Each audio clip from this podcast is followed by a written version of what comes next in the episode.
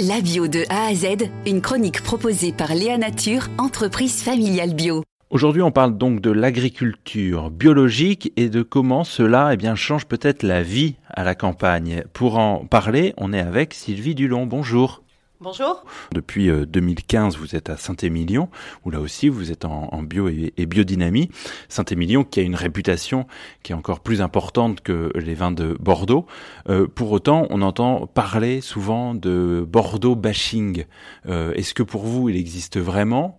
Bah oui, le Bordeaux bashing, on ne peut pas nier qu'il n'existe pas. Euh, il y a eu une grosse pression médiatique sur les pratiques euh, euh, qui sont faites dans le Bordelais.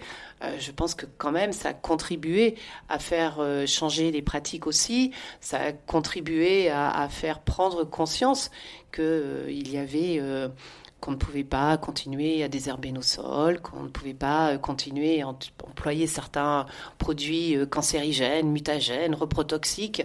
Euh, donc tout ça a fait qu'il y a une prise de conscience qui est réelle. Les pratiques changent, peut-être pas suffisamment vite, mais voilà, ça change. Mmh. On sait que beaucoup de conflits de voisinage peuvent naître des épandages de produits phytosanitaires. Est-ce que l'agriculture biologique peut être aussi une réponse euh, pour atténuer ces conflits? Alors, ça peut être une réponse. Je pense que ce qui peut surtout atténuer ces conflits, c'est euh, une meilleure connaissance et des échanges entre euh, les paysans, les paysannes qui sont sur ce territoire et les riverains. Chacun connaisse à la fois euh, bah, connaisse le métier d'agriculteur. C'est pas forcément évident quand on n'est pas issu de ce monde-là. En plus, euh, bon, ça suppose aussi bien entendu le respect des bonnes pratiques de la part des, agriculteurs, qu'ils soient en bio ou pas en bio hein, d'ailleurs.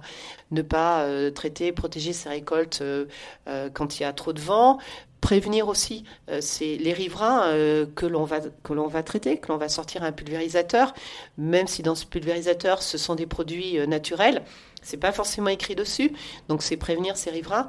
Donc il y a tout un tas de précautions à prendre qui sont importantes, et ce qui est le plus important, c'est évidemment les échanges. Je rappelle Sylvie Dulon que vous êtes viticultrice. Merci beaucoup. Je vous en prie. Léa Nature, fabricant français de produits bio en alimentation et cosmétiques, bénéfique pour la santé et respectueux de la planète. Léanature.com